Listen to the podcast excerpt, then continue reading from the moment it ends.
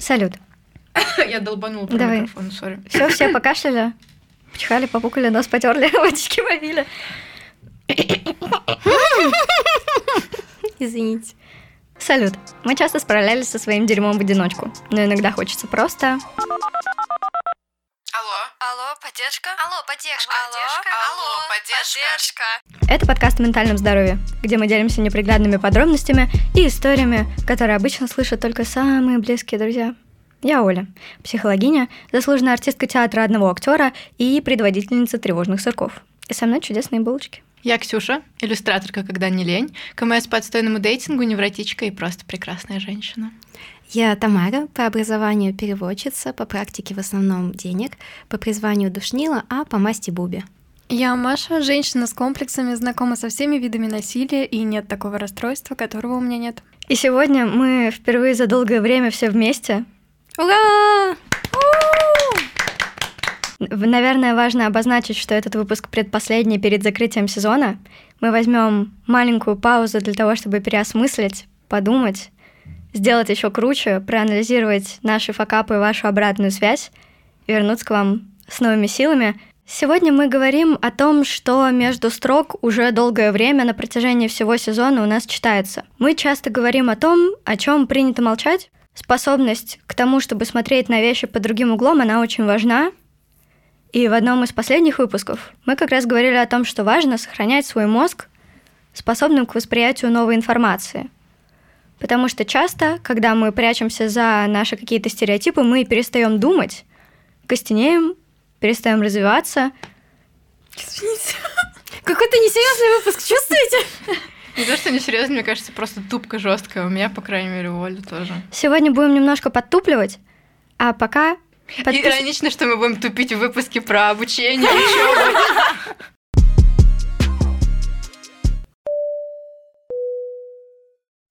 Дорогие пассажиры, внимание!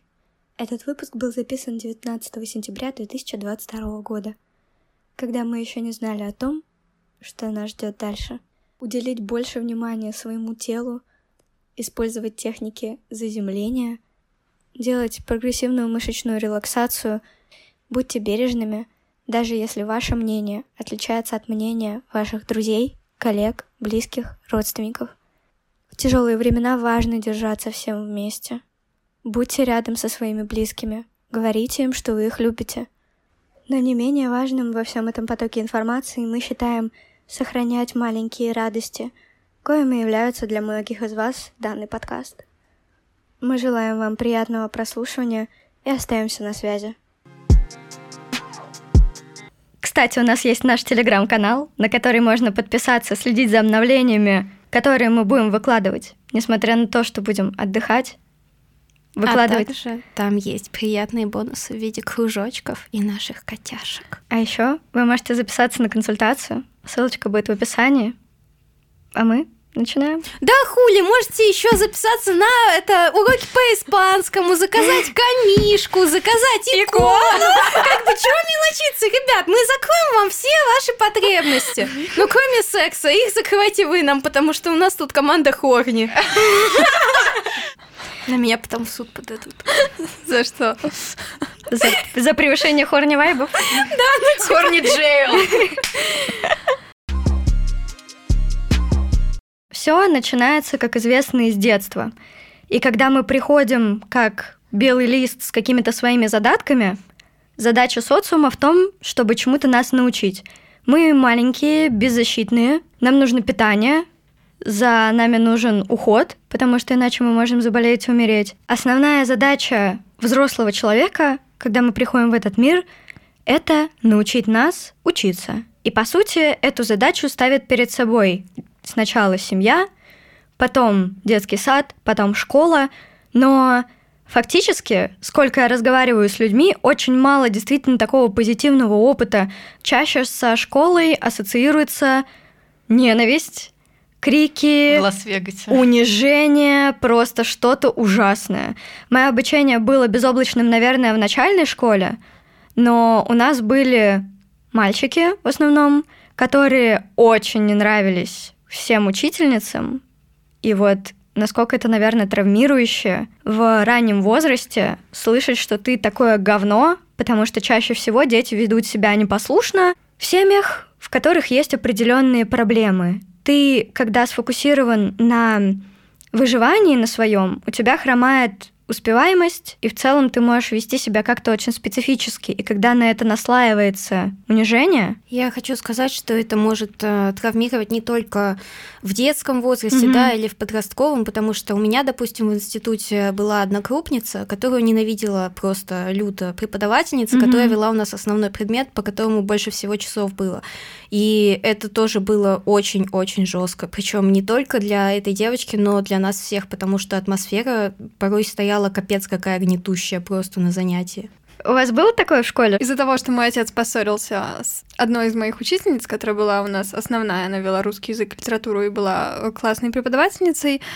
Я была еще и отличницей к тому же. И меня очень жестко валили и постоянно, ну как это, булили, наверное, угу. именно учителя. То есть э, мало того, что у меня с одноклассниками не очень сложились отношения в старшей школе, так потом еще и с учителями начались проблемы именно из-за того, что у них какие-то были терки с папой. В моем подростковом возрасте, когда у меня было РПП, у меня были волосы всякого разного цвета, полная неспособность физическая к тому, чтобы поднять себя утром к первому уроку, потому что в твоем теле не было еды уже несколько дней. И когда тебе говорят о том, что почему ты не приехала на первый урок, а твой мир просто рушится в этот момент, а тебе говорят просто о какой-то ерунде, вот эта нечуткость со стороны взрослых людей, она порой, ну, ужасает. При этом, ну вот мы с Ксюшей говорили о том, что, конечно, понятно, почему они себя так ведут, потому что у них нищенская зарплата абсолютно и адская нагрузка. Ну и плюс, я думаю, что очень сложно сохранить индивидуальный подход, когда у тебя там 10 классов и по 30 человек. Я тоже и хотела... еще родители у каждого. И еще родители, есть. да, которые там пишут в WhatsApp или приходят на тебя орать за то, что у твоего ребенка двойки. У меня была классная руководительница уже в старших классах, и она до сих пор преподает, и еще до нас она преподавала. Но, mm-hmm. Мне кажется, она, в общем, всю жизнь сидит в нашей школе, и она отговаривала всех поступать в педагогический, кто хотел у нас и сдавал экзамены для этого. Ну, то есть не иронично, она говорила, не надо, это просто дурдом. Угу. Если что, это ее цитата, как бы мы не считаем, что дурдом, это, ну, это вообще некорректное слово, но угу. я просто цитирую, чтобы было понятно. И, ну, она такая сама была немножко с придурью женщина, угу. в хорошем смысле, она была по-хорошему сумасшедшая, но она как бы сказала, что ее такой сделала школа, потому что тут невозможно выжить, угу. если ты ко всему слишком серьезно относишься, если ты во все вовлекаешься. Смотря на нее, я понимаю, что да, наверное, работа в школе это вообще нелегкая работа. Я поддерживаю это полностью, потому что, во-первых, у меня тетя, преподаватель русского языка и литературы, она была и заучем, и директором. Дома, например, она даже не хотела обсуждать школу просто, она старалась максимально от этого абстрагироваться, и, наверное, ну, какую-то чуткость и человечность ей помог ее характер сохранить. То есть она, в mm-hmm. принципе, очень спокойная, мягкая, но даже ее умудрялись выводить и доводить просто до какого-то белого коленя. Я всегда удивлялась, как вот у нее за 30 лет стажа еще а, сохранилось что-то в ней человеческое, потому что, ну, это жестко очень. И я видела учителей, которые приходили к нам только вот после педагогического в школу, mm-hmm. то есть там 2-3 года у них еще э, был стаж только, и видела их же через 5 лет потом в школе школе. Угу. И это была прямо очевидная такая разница, как они изменились. Да, я просто вспомнила, вот, ну, основная ассоциация со школьными учителями это то, что они кричат, угу. просто безудержно всех называют тупым говном. Но я вспомнила, у нас была учительница, не буду говорить предмет, вдруг там Дианон или еще что-то, в общем, вообще потрясающая женщина, она тоже до сих пор работает в школе, и, ну, такой долгий срок, казалось бы, у всех уже, наверное, должна проявляться какая-то агрессия, потому что ты столько времени проводишь с дурачками, которые кричат, тебя не уважают, еще у тебя там куча работы. Но вот она умела так нас пристыдить за дело, она была очень интеллигентная женщина, и вот однажды мы немножко проебались, всем классом. И она такими словами... То есть она не повышала голос, она никакую ругань не использовала. Она просто вот как-то так интеллигентно нас заставила себя почувствовать плохими людьми. И, ну, потому что мы ее действительно... Вывели из себя? Нет, не вывели, а проявили к ней неуважение, при том, что она вообще одна из лучших э, учителей. И это как-то все получилось случайно и тупо. То есть мы не хотели ее обижать, но наш поступок ее очень сильно обидел и немножко испортил наши хорошие отношения с ней. И вот я помню, как нам всем было стыдно, даже тем, кто не виноват. И это было так красиво, меня это так впечатлило, что можно вот заставить человека испытать какой-то укол совести и реально раскаяться, не повышая голос, не применяя какие-то, не знаю, в общем, насильственные жестокие штуки, оскорбления.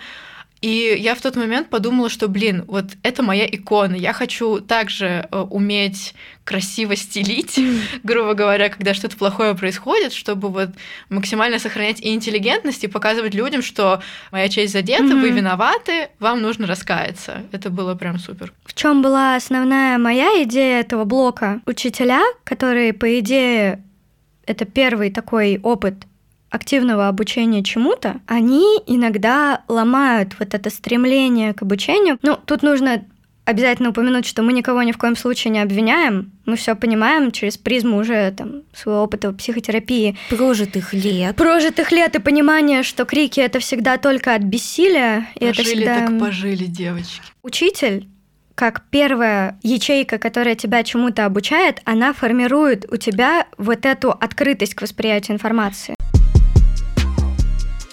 Я хочу с тобой тут поспорить с тем, что учителя это первая ячейка. Мне кажется, что первая ячейка это родители. Mm-hmm. Но не в том плане, что как бы там семья тебя чему-то учит, а в том плане, что семья закладывает твое отношение к школе. То есть условно mm-hmm. и корректирует его, кстати, и корректирует, да. Mm-hmm. Потому что мне в этом плане очень повезло, что родители никогда там не наседали на меня, mm-hmm. не ругали за плохие оценки, там не мониторили, делали я домашку или нет. Они мне просто с самого начала внушили идею о том, что ну ты учишься для себя, mm-hmm. если тебе похуй похуй, получай свои тройки, нам вообще наплевать. Mm-hmm. Вот. И у меня никогда не было желания там прогуливать школу или что-то не делать, просто потому что я понимала, что ну мне же хуже будет после этого, mm-hmm. мне же будет тяжелее в будущем там экзамены сдавать и вообще жить эту жизнь, поэтому я лучше тут постараюсь как бы одни выигрыши. Вот. И я чувствовала себя из-за этого свободнее. Ну, то есть, вот эта вот херня с тем, что чем больше тебе запрещают, тем больше ты хочешь что-то нарушать, какие-то правила. Поэтому, когда тебя выпинывают в школу и орут на тебя за двойки, тебе еще меньше хочется mm-hmm. ходить в эту школу, учиться и так далее, потому что у тебя уже негативная привязка идет. И мне кажется, что в российских семьях, ну, есть какой-то такой культ в целом насильственного общения, mm-hmm. и это все транслируется и на школу, и на отношения к школе. Поэтому большинство людей приходят сидеть из-под палки, уже просто не могут э, понять, что они здесь делают, и вот у них такое изначально как бы изначально такое отношение, что, блин, какая-то хуйня, меня тут заставили сидеть, угу. вообще какая-то каторга, дизлайк. Тамар, вот ты говорила, что у тебя все было довольно строго с обучением. У тебя не было такого? Я вообще хочу сразу же сказать, что я вот сижу вас слушаю и настолько белой вороной себя ощущаю, потому что мой опыт с вашим, но может быть с Машиным где-то там будет пересечение дальше, я предполагаю, потому что опыт э, жизни в строгой семье, как бы, хоть и в разных профилях, но все-таки он у нас действительно коррелирует между собой, потому что то, что вы рассказываете, я, короче, сижу просто охуеваю. Я училась в трех школах. Угу. И вот ты поднимаешь тему буллинга со стороны учителей, Оль, а ты, Ксюш, говоришь о том, что вот российские школьники очень часто идут в школу из-под палки, там, тра-та-та. И я сижу и такая, та-та-та, как бы вообще нихуя подобного у меня Но в жизни не было. было. Я почему сказала, что я в трех школах училась? Потому что вот за три разных школы, mm-hmm. да, то есть там несколько десятков учителей было, никто никогда вот там не булил, ничего такого. Были отдельные там эпизоды каких-то конфликтов с конкретным учеником, но mm-hmm. это всегда было по делу. И было еще вот в моей последней школе завуч и зав по воспитательной работе, но я не буду их прикрывать, они просто ебанатки, у них конкретно садистские наклонности, там одна с гордостью рассказывала, как девочки, не помню в каком классе, волосы отрезала, потому что у той не было резинки, чтобы их собрать, ну это просто неадекватно. Mm-hmm.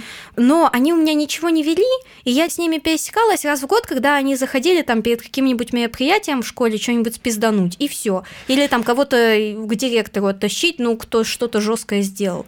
Мне просто очень повезло с учителями, потому что у меня было очень много учителей, горящих своей работой, очень много мудрых учителей. Для меня до сих пор большой утратой является, что моя учительница физики ушла mm-hmm. из жизни несколько лет назад. Ее там в школе многие не любили, потому что она была строгой и так далее, но она была очень справедливой при всей строгости. Поскольку я жила в строгой семье, для mm-hmm. меня школа это, это, блядь, радость, это манна небесная, это выйти из дома, это попасть в общество. То есть буллинг был в моей жизни, но со стороны там одноклассников, mm-hmm. со стороны людей из других классов, даже не всегда параллельных, и младше, и старше. Но даже вот в этот буллинг окунуться, да, как бы это было лучше, чем сидеть в четырех стенах дома. Мой поинт в том, что когда мы готовились к этому выпуску, мы, естественно, обсуждали планы на него и так далее. Оля произнесла такую вещь, что как бы это и про обучение, и про социализацию, что вообще глобально обучение вот в школе, в ВУЗе это очень многоплановая вещь, и она ожидает от каждой из нас какую-то историю о наболевшем. И это было сказано в контексте именно рассмотрения социализации. Я такая, Оль, ты знаешь, мне нечего сказать о социализации, я про саму концепцию обучения зато дохуя могу рассказать. А сейчас я сижу и такая, блядь, это у меня единственная социализация. Нахуй всегда и была. Школа и институт, блядь, потому что у меня в жизни кроме них ничего не было. Блядь, поддерживаю, слушаем. Слушаем выпуск про дружбу, как мы доказали Тамаре, что... Тамара так ничего не поняла пока еще. Вообще, в чем концепция моя конкретно была? В том, что я вообще дочь учительницы, но не простой учительницы. Она логофрена-педагог и логопед-дефектолог. Если буду стремиться к обучению, меня будет замечать больше, и меня будет хвалить. В процессе выяснилось, что мое стремление к обучению, оно очень непоследовательное, при этом я очень ответственная. И я такую штуку провернула, что я осознанная, ответственная, получается так себе, но зато смотрите, какое у нее стремление, такая молодец. И просто и на вот этих парах моя любовь к обучению, она сформировалась под влиянием потребности в любви за обучение со стороны взрослых. И поэтому вот мне было интересно спрашивать у других людей, как у них вообще все это происходит, потому что я знаю очень много людей, которые или ходили из-под палки, или в вышку они пошли получать, потому что там буквально вчера ТикТок видела, не спрашивайте, как у меня дела. Я получила диплом медицинского вуза, и мама разрешила мне стать стрепухой. И я на волне своей осознанности к концу своей школы я поняла, что я вообще не хочу идти на переводчика, я всю жизнь очень хорошо чувствую людей, и я хочу быть психологом, но я всегда боялась, что у меня что-то не получится. Но мне хватило мозгов взять такой, как ГПЕ после школы, для того, чтобы просто подумать, кем я хочу быть, чем я хочу заниматься, подготовиться, сдать другие экзамены. И вот на фоне моей любви к обучению и на фоне того, что у меня обучение в ВУЗе сложилось по любви, мне обычно очень больно слушать, когда люди говорят о том, что ну, классная подставка синенькая под чашку, дипломчик. Вот ты говоришь про переводчика и психолога, а у моей однокрупницы, я, если что, училась на переводчика, была ровно противоположная ситуация. Угу. Она всю жизнь мечтала пойти на психолога, она была бы потомственным психологом, там, угу. чуть ли не в каком-то там поколении, но случилось так, что она начала слепнуть, и ей родители сказали, ты не пойдешь ни на какого психолога, потому что там надо дохуя читать. Чем больше ты будешь читать, тем быстрее ты ослепнешь просто в нулину. И, соответственно, ей сказали там, ну вот ты там танцами занимаешься, можешь пойти там условно в физкультурный, где, в общем, танцы преподают, угу. будешь тренером или учителем физкультуры, ну то есть что-то, где нужно будет мало читать и много двигаться. А и переводчики неё... что, мало читают? Ты вот ты слушай. И Это у неё... панчлайн, да, начинает? Да, я же, ты видишь, я какую занесла, как и у нее перемкнуло просто, что она решила на зло родителям, раз ей запретили идти на психолога, mm-hmm. она пойдет туда, где нужно много читать, и она выбрала переводчика художественной литературы. То есть это еще, блядь, просто переводчик дохуя всего должен знать mm-hmm. и читать, а художественная литература тем более. При этом у нее никогда не было особых способностей к языкам, то есть это, если что, ее э, лично слова. И ей языки всегда безумно тяжело давались, но mm-hmm. она поступила, она проучилась пять лет. Это был просто ужасный титанический труд с ее стороны, потому что ты, блядь, пытаешься с нуля язык выучить, у тебя большие проблемы со зрением, что-то еще вроде легкой дислексии, ты не можешь читать. Преподаватель просто думает, что ты глупая и ленивая, и тебя гнобит за это пять лет. Вот, и тут вопрос. А что вообще вам всем дал универ? Мне дал просто дохуя. Я живу по принципу миллионера из трущоб. То есть вот эти вот, блядь, звезды сошлись, и он узнал этот факт, и потом ему это пригодилось, это, блядь, просто описание всей моей жизни. Ну, я какое-то время училась в аспирантуре, потом я отчислилась, сейчас вот думаю поступать снова. Но когда я была в аспирантуре, я прихожу на лекцию, и мне говорят, а вот... Изофета. Приведите примеры. И все молчат. Mm-hmm. Ну, то есть не мне лично, группе говорят. А вот когда я училась в институте, последний год обучения, ушла из дома в общагу жить. И у меня там была соседка. А соседка преподавала э, русский, ну, как репетитор, угу. семье таджиков. А сама она осетинка. Звучит как анекдот. И вот как бы из этой, из Кабардино-Балкарии. И вот, значит, там типа балкарский, кабардинский, осетинский, она это как бы все так, ну, более-менее знает. И таджикский с одним из них, не помню, не буду врать, с кем, не помню, он как бы там то ли родственный, то ли еще что-то. Mm-hmm. В общем, есть понимание, чувство языка у нее mm-hmm. таджикского. Она еще разговорник купила таджикско-русский, чтобы детям, которым она это преподавала, русский язык, говорить сразу не просто там на картинку дерево, а по-таджикски и по-русски. И она, приходя с этих занятий к нам домой в общагу, рассказывала мне истории про этих таджиков. И как-то раз она рассказала мне про... Изофета. И я узнала, мы сели, блядь, и не схуя часа два про них читали. И оказалось, что таджикский и персидский суть один язык. Ну, очень грубо говоря. Mm-hmm. Конечно, тут кто-то из лингвистов начнет меня кидаться тапками, а кто-то, наоборот, прибежит пожимать руку. Ну как? Ну, в персидском есть... Изофета. Мне говорят, Тамара, молодец. Я такая, тра-та-та. Повыебываться на вечеринке, короче, можно. Но это не на вечеринке, это было на паре. Это вот знания, которые мне пригодились. Дал ли мне их непосредственно институт? Ну, как бы не совсем. Но при этом я их получила в институтские годы от своей однокурсницы. Угу. И, соответственно, я их как бы, ну, вкладываю в ту же копилочку знаний, которые я получила из вуза. А Но вузе... они тебе пригодились-то не в, не в жизни в итоге, а тоже на паре. Так а сейчас они что, мне не пригодились, по-твоему? Ну да, разъебала, разъебала нас всех. Пригодились, получается. Маш, вот именно. какие у тебя есть? Мне учиться было всегда очень скучно, просто потому что меня мало что волновало, мало что интересовало, но из-за того, что все запрещали. И поэтому какой-то особенной любви к чему-либо у меня не возникло. Угу. И учиться, что в школе, мне было просто. Я была отличницей, при этом я ничего для этого не делала. Ну, просто приходила, что-то слушала, что-то отвечала и Маша с Ксюшей пожимают руки. Да, и поступила... Гуманитарный. Институт я потому что не поступила в художественное училище в девятом классе. Институт я выбрала, ну, просто выбрала, не знаю. Я решила, что в 17 лет я буду писателем. Я могу сказать, что это было лучшим моим решением. Во-первых, mm-hmm. потому что... Тамара с Машей теперь пожимают руки. Потому что, во-первых, это очень большая школа жизни. Я не могу сказать, что как-то сильно много знаний оттуда почерпнула, угу. но не потому, что мне их не давали, а потому что я не бланка. Они, они, они еще раз пожимают друг другу руку. Просто я очень много проебывала, очень много.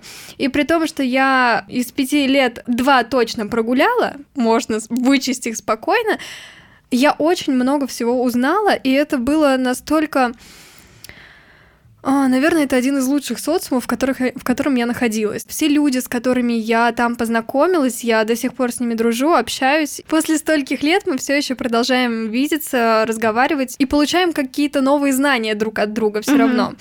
Я могу сказать, что вуз мне помог социализироваться. Именно mm-hmm. я научилась разговаривать с людьми, я научилась они опять пожимают руки. Ксюша с Машей. Ксюша с Машей. Я научилась общаться с людьми, я научилась разговаривать, я научилась рассказывать о книге, не читая ее. Я научилась списывать, научилась приходить и с уверенным лицом рассказывать о вещах, в которых я ничего не смыслю. Это есть... просто вся суть высшего образования. Да. Я еще училась в другом вузе параллельно, я просто в два сразу поступила. И... Мне просто было скучно учиться, я ничего для этого не делала, и была отличницей, поэтому я поступила сразу в два вуза, чтобы мне было еще скучнее ну, в два раза. Я проебывалась. Интересно, почему? Между прочим, я первый год обе сессии сдала на отлично.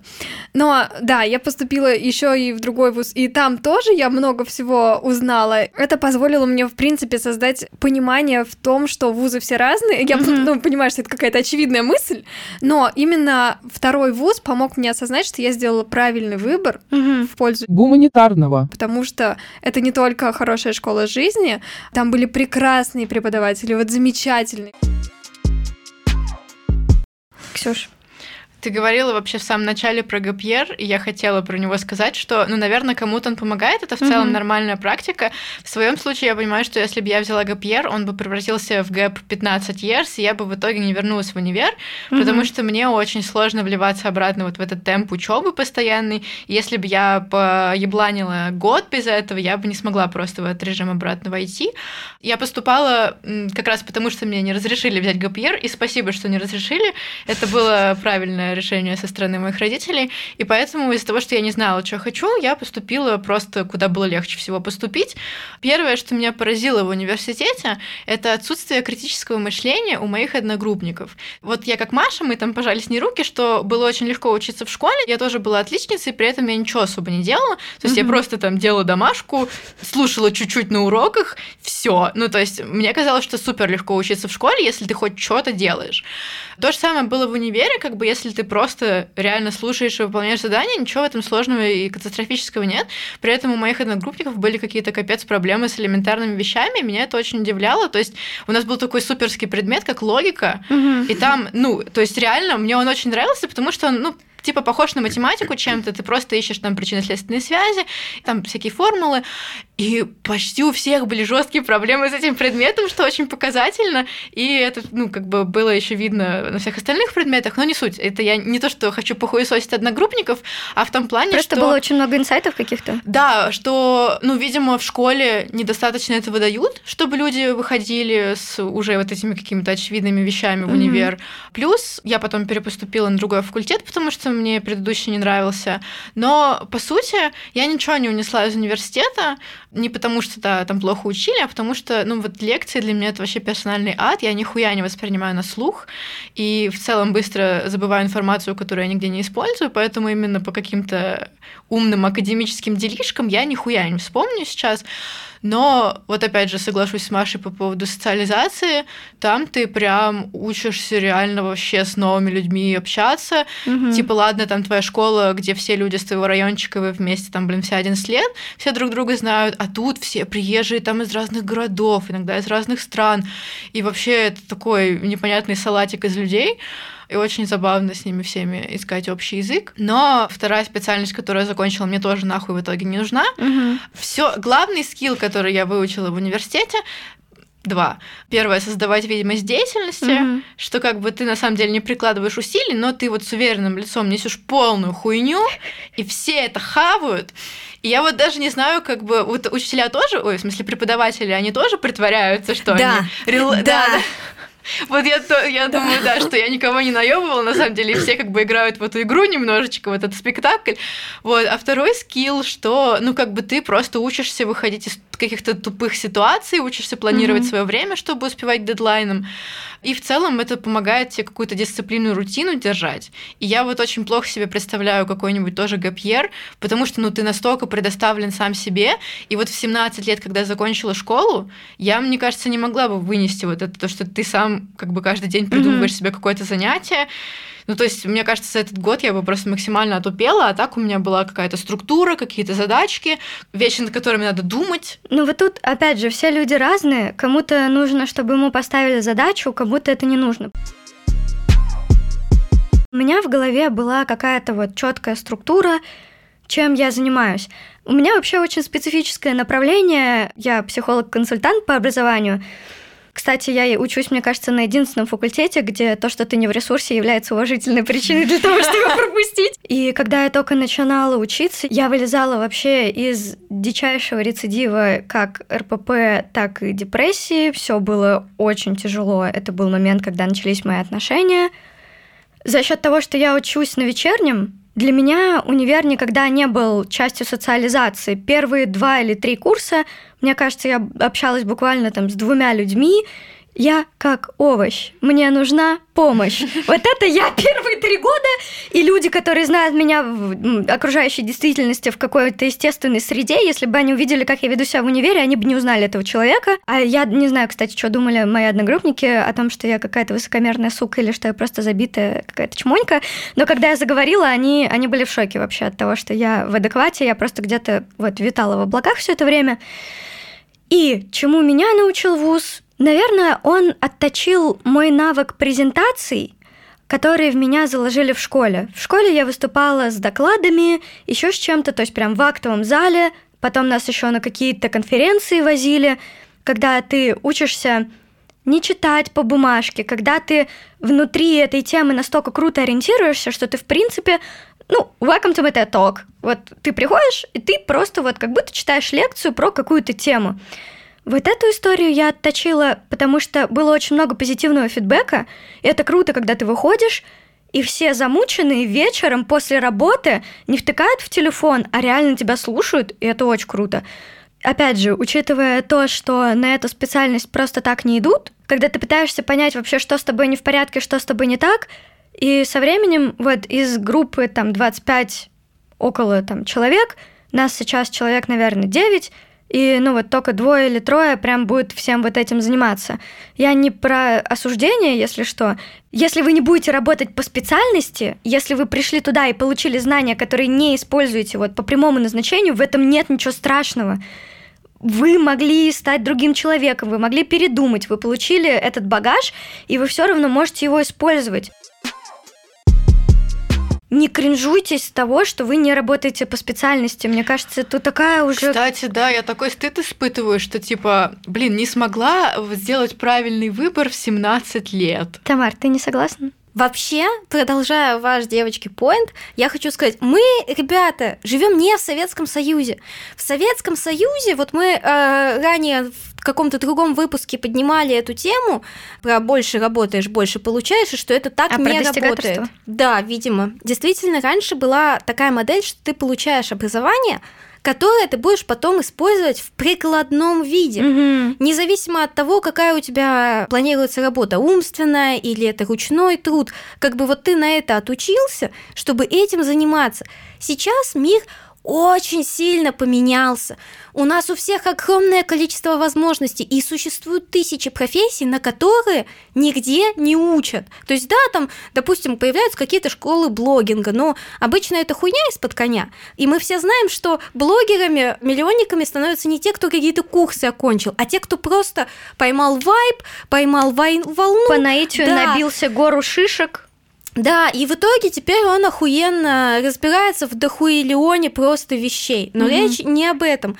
Я о том, что в связи вот с тем, что мир сейчас другой, вот эту старую модель, кем я хочу стать, после школы ее вообще не надо нахуй перекладывать на образование. Я когда выбирала, куда пойти учиться, у меня было несколько факторов, как я выбирала. То есть, да, конечно, я думала, типа, ну, а кем я вот хочу работать? Потом у меня в пятом классе была мечта стать переводчиком литературы, уехать в Швецию и работать удаленно. Угу. Нихуя из этого не сбылось, угу. но, но я не жалею, что я выбрала вот э, перевод художественной литературы. И когда я вот уже, ну, там, 10-11 класс, тот момент, когда тебе надо понимать уже, какие экзамены ты будешь сдавать. Я начала смотреть по вузам, и оказалось, что чтобы быть переводчиком, надо сдать ЕГЭ по истории. Историю я нихуя никогда не знала, кроме, блядь, смутного времени, на котором я повернута нахуй. Кроме тех охуительных историй, что мы здесь рассказываем. Да. То есть я искала лазейку где меня возьмут на переводчика, но не надо сдавать историю. И я нашла вот институт, в который я по итогу поступила. При выборе вот этой профессии переводчика я думала, боже, ты можешь ориентироваться на предметы, которые ты знаешь, и уже по ним искать какие-то специальности. Ты можешь думать о том, кем ты хочешь стать в идеале. А можешь пойти как я, как бы основной вектор у меня, то есть вот все, что я писала, это было второстепенно. Первое у меня было, это найти ответ на вопрос, что я не брошу. Это сейчас я понимаю, что у меня ПРЛ, и поэтому увлекаться, начинать, бросать, это, ну, типа, нормально, это ок. Но у меня дома мама за это шеймила. Мгм. Вот, и, соответственно, я понимала, что мне нельзя выбрать какую-то специальность Нужно или вуз, определиться. да, где, а, да, вроде прикольно, а через год я уйду, потому что это будет позор на ее седую голову, как у нас говорится. На всю нашу семью не Да, отмоемся. да, на весь рот нахуй. И я поняла, что единственное, что у меня красной нитью через всю жизнь проходило, это изучение иностранных языков. Соответственно, надо что-то связанное с ними. Мгм. Поэтому я хочу вам сказать всем, уважаемые слушатели, особенно те, кто там думает поступать или поступать на вторую вышку, или кто на первом-втором курсе и сомневается в своем выборе. Ребята, то, что вы сейчас в ВУЗе или планируете пойти в ВУЗ, это клево, но это не является чем-то жестко обязательным, без чего вы умрете в канаве, под забором. Если вы не получите образование, мир не рухнет. Если вы его хотите получить, клево получайте. Это действительно может вам пригодиться. Но если вы это делаете только потому, что надо, потому что мама меня дома палкой по голове бьет и говорит, сука, иди учиться в ВУЗ. Слушай, Вот. ну меня вот, ну, меня никто, никто не бил, конечно, палкой, но меня прям заставили поступить хоть куда-то, чтобы у меня была хоть какая-то вышка. И я благодарна, что меня заставили пойти. Просто потому Почему? что, потому что, во-первых, для меня закончить вуз было как типа доказать самой себе, что я умею учиться и что я не брошу это, потому что я как-то и тоже очень все быстро бросаю. И мне хотелось как бы самой себе доказать, что я молодец, что я не тупая там, еще что-то, просто для самой себя, что вот я это сделала, я смогла. Мне универ дал, опять же, не столько знания, сколько просто жизненные какие-то скиллы, обходить трудности, планировать свое время, критическому мышлению какому-то, умению исследовать, грубо говоря, собирать информацию, ее сортировать.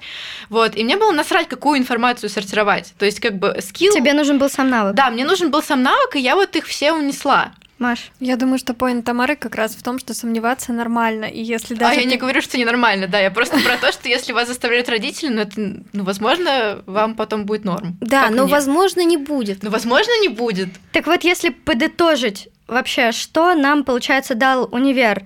Первое – это социализация.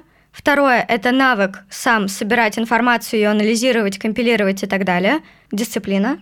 Что еще? Умение проебываться красиво так, чтобы никто не понял, что ты проебываешься. Да, да, да. ну, как это ориентироваться на месте. Смекалочка, Смекалочка, сообразительность. да. Импровизация, да. Стрессоустойчивость, наверное, неправильное слово, но тоже как Но бы... подходит сюда. э, ну вот, да, давление, там, сессия, еще что-то, просто выдерживать... Работа с, с дедлайнами. Работа с дедлайнами. Ну, в общем, мне кажется, очень много каких-то просто вещей, которые ты реально используешь в жизни. И вот тут вопрос. А можно ли жить без диплома? Конечно, можно. Каждый выбирает по себе женщину, религию, дорогу, дьяволу служить или пророку. Каждый выбирает по себе. На самом деле, действительно, если вам это вообще не всралось, у вас есть планы на Вот жизнь. если у вас есть план, и вам это не сралось, да, моя ситуация, я поясню, да, в чем разница и почему я поспорила. У меня никакого плана нахуй Мгм. не было, и я вот этот гэпьер сидела бы просто дома перед компом. Вот если у вас есть планы, вы хотите что-то делать, и вы уже сможете распланировать свое время, там, чем-то себя занять, да, конечно, вот в этом случае не обязательно идти в универ просто потому, что надо. И также я хочу сказать, что помимо универа всегда есть миллион вариантов. Кто-то идет после 11 класса в колледж, потому что он понимает, ебать, я хочу быть сварщиком, я пойду на сварщика отучусь. И человек потом, блядь, счастливо работает сварщиком 30 лет.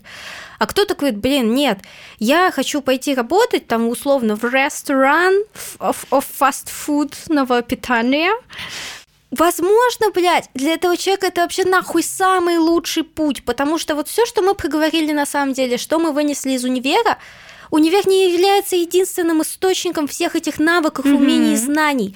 Кто-то пошел работать и тут же сразу же столкнулся и с умением проебываться красиво, и пиздеть там, не зная, о чем ты пиздишь, но супер убедительно, и находить информацию. А и может быть еще на и всё. работе, если еще на работе развита вот эта история про развитие своих сотрудников, когда кто-то более опытный, например, обучает кого-то помладше или оплачивает курсы, такое тоже может быть. Я не хочу приводить миллион примеров э, людей, которые сейчас ну, достаточно хорошо живут, по крайней мере, не хуже, чем люди без диплома из э, числа моих знакомых, потому что это может сыграть с нами злую шутку, угу. как бы э, с ошибкой выжившего, так называемой. Да, вот ошибка выжившего это вообще очень крутая штука про то, что когда говорят о том, что Марк Цукерберг бросил учебу и у него все круто, ну, извините, Марк Цукерберг бросил что, Оксфорд, Гарвард, Гарвард ну, я что не, ну что-то такое, да, а не ПТУ колледж 41. При этом вот, например, у нас была Маша Тамазова, Нет, подождите, которая... дело не в том, что он бросил, дело в том, какие у него Стив были Джобс. исходные данные.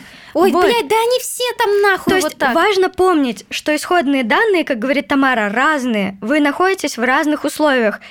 У них были богатые родители, у них была атмосфера, в которой они могли себя реализовать, и у них были природные задатки, которые... И тяга к обучению, И потому тяга что к они все равно очень много читали и учились. Мне кажется, еще фактор удачи во многом может играть. Ну, то есть, если не брать каких-то фигур типа Марка Цукерберга, а взять какую-нибудь, не знаю, Юлю и Машу, условную, которые учились в одном и том же колледже, Мгм. а потом их бросили. Вот у Юли там случайно что-то случилось, и она смогла устроиться на какую-то мега пиздатую работу. Ей просто подфартило. Да, ей просто подфартило, а другой девчонки нет. И она вот у нее херово все сложилось после того, как она бросила свой колледж. Но этот фактор, безусловно, может быть, но здесь, опять же, мы возвращаемся к чему? К тому, что важно себя слушать, важно отслеживать, важно понимать, кто вы, что вы, есть ли у вас план. И если вот, например, Маша, которая была у нас в выпуске про ресурс и поток, она бросила универ и занялась своим делом, и она этим делом занимается.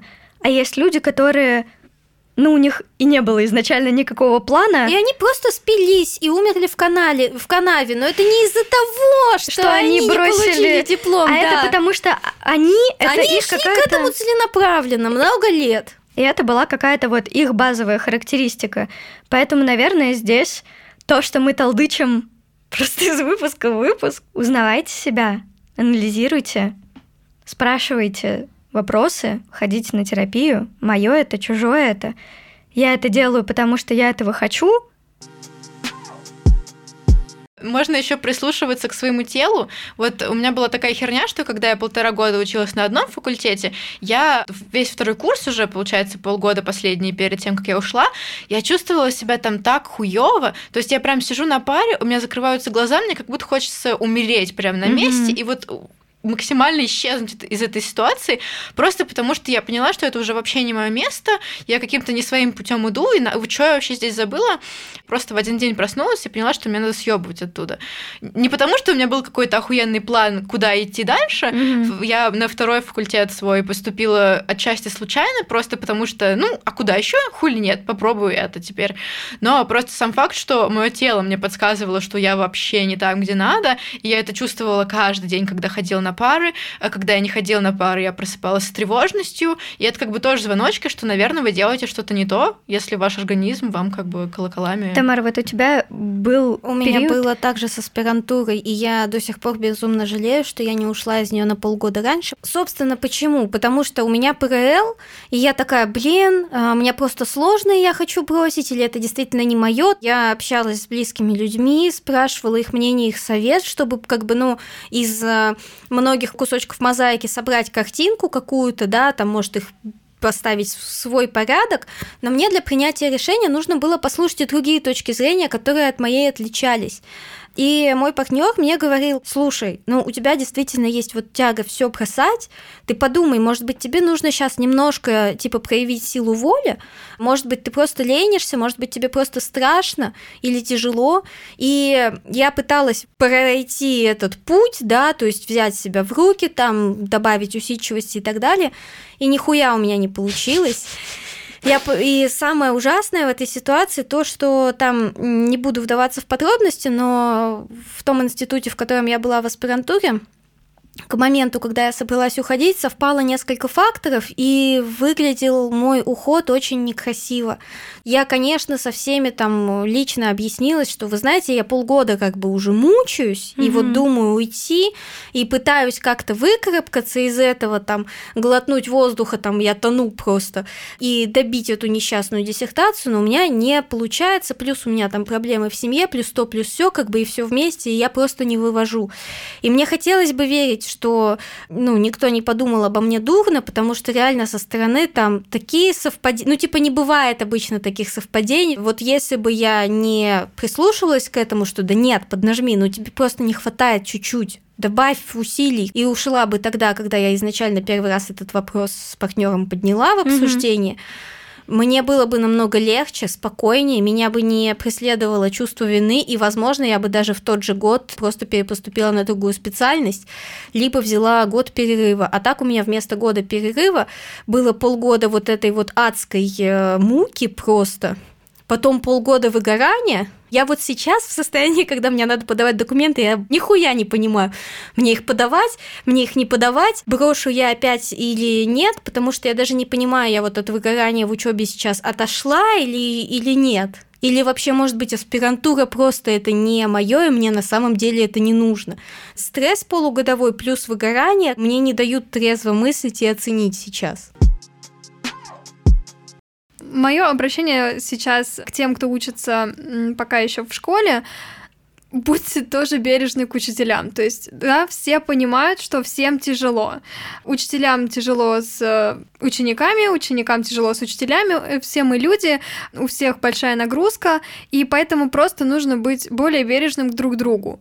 Стараться делать то, что от тебя просят, если даже это может быть как-то тебе не нравится ты тем, что ты немножко себя сдержишь и где-то пойдешь навстречу, ты сэкономишь такое количество ресурса и себе, mm-hmm. и другому mm-hmm. человеку. И вот это тоже важный скилл по жизни задать себе вопрос. Если я вот это сделаю, я больше энергии потрачу или меньше? Обобщая все вышесказанное, учиться это хорошо, если не хочется учиться, а хочется делать что-то другое, это тоже хорошо. Сомневаться в себе нормально, сомневаться в том, что ты любишь нормально, сомневаться в том, что ты делаешь нормально. Поэтому будьте бережны к себе и постарайтесь получить э, максимум удовольствия из того, что вы делаете. Да, Машина обращение было в основном к школьникам. Мое обращение будет к людям, которые уже закончили универ и которые находятся в такой же позиции, как я. У них есть диплом, красный или синий, неважно, он просто лежит пылиться и нахуй вообще не нужен абсолютно, и вы как будто бы потратили впустую 4 или 5 лет своей жизни. Вот мне казалось, что есть вот этот огромный временной промежуток школы, потом просто ты делаешь максимально выбор серьезный, угу. который влияет на всю твою жизнь, ничего исправить нельзя. Вот ты учишься в универе, а дальше вся твоя жизнь течет так, исходя из того выбора, который ты сделал. Угу. Все, конец, фаталити. На самом деле это не так. Универ это всего лишь пара лет вашей жизни, это тоже опыт, вообще как любой другой. И во взрослом возрасте вы можете, я не знаю, в 30 лет понять, что «О, я хочу быть, блядь, востоковедом». Ну, если вам пришла в голову эта идея, и вы понимаете, что да, клево мое, можно поступить на вторую вышку, на третью, на десятую, и вообще заняться другим делом и сменить профессию, не знаю, 10 раз в жизни. Это угу. все абсолютно норм, то есть вас как бы ваш выбор в 16-17 лет вообще никак не определяет, mm-hmm. и не нужно жалеть о том, что у вас там пылится диплом, и вы потратили на него кучу денег, условно, если учились на платном. Ну и слушать себя, и вот, как я сказала, свое тело, потому что чаще всего э, ваши, да, ваши кишочки и вообще ваше тело знает лучше, что вам нужно, а что не нужно, и если его почаще слушать, то можно использовать это как навигатор в этой тяжкой жизни. Тамар. Мы сегодня очень много говорили о планах. Есть ли у тебя план, что делать, если не учиться, есть ли у тебя план, как применять какие-то знания, навыки и так далее. Но я хочу сказать такую вещь. У обучения есть еще обратная сторона – это удовольствие. Потому что очень многим людям действительно приятно учиться, приятно заниматься самообразованием. Бывает такая ситуация, что у тебя нет плана. То есть ты просто хочешь вот пойти и вот это выучить просто для себя, просто mm-hmm. по фану, тебе просто это, блядь, в удовольствие. И в таких ситуациях, возможно, кто-то может столкнуться с тем, что, ну, с осуждением, с непониманием, зачем тебе вот это, это не нужно, ты никак не можешь это применить, и ты знаешь, что ты действительно не можешь это применить, и этот аргумент поэтому очень сложно перебить. Угу. Пожалуйста, если вам учеба доставляет удовольствие, не кладите на него хуй, получайте его хотите пойти на какие-то курсы, которые вам не дадут практической ценности, но просто вас порадуют, вы получите огромное количество удовольствия от процесса, и потом вы будете жить с этими знаниями. Идите и учитесь, если вы хотите. И неважно, сколько вам лет, и неважно, будет ли это где-то потом применимо. Просто получите удовольствие, если вы этого хотите, черт побери. Боже, я так прониклась.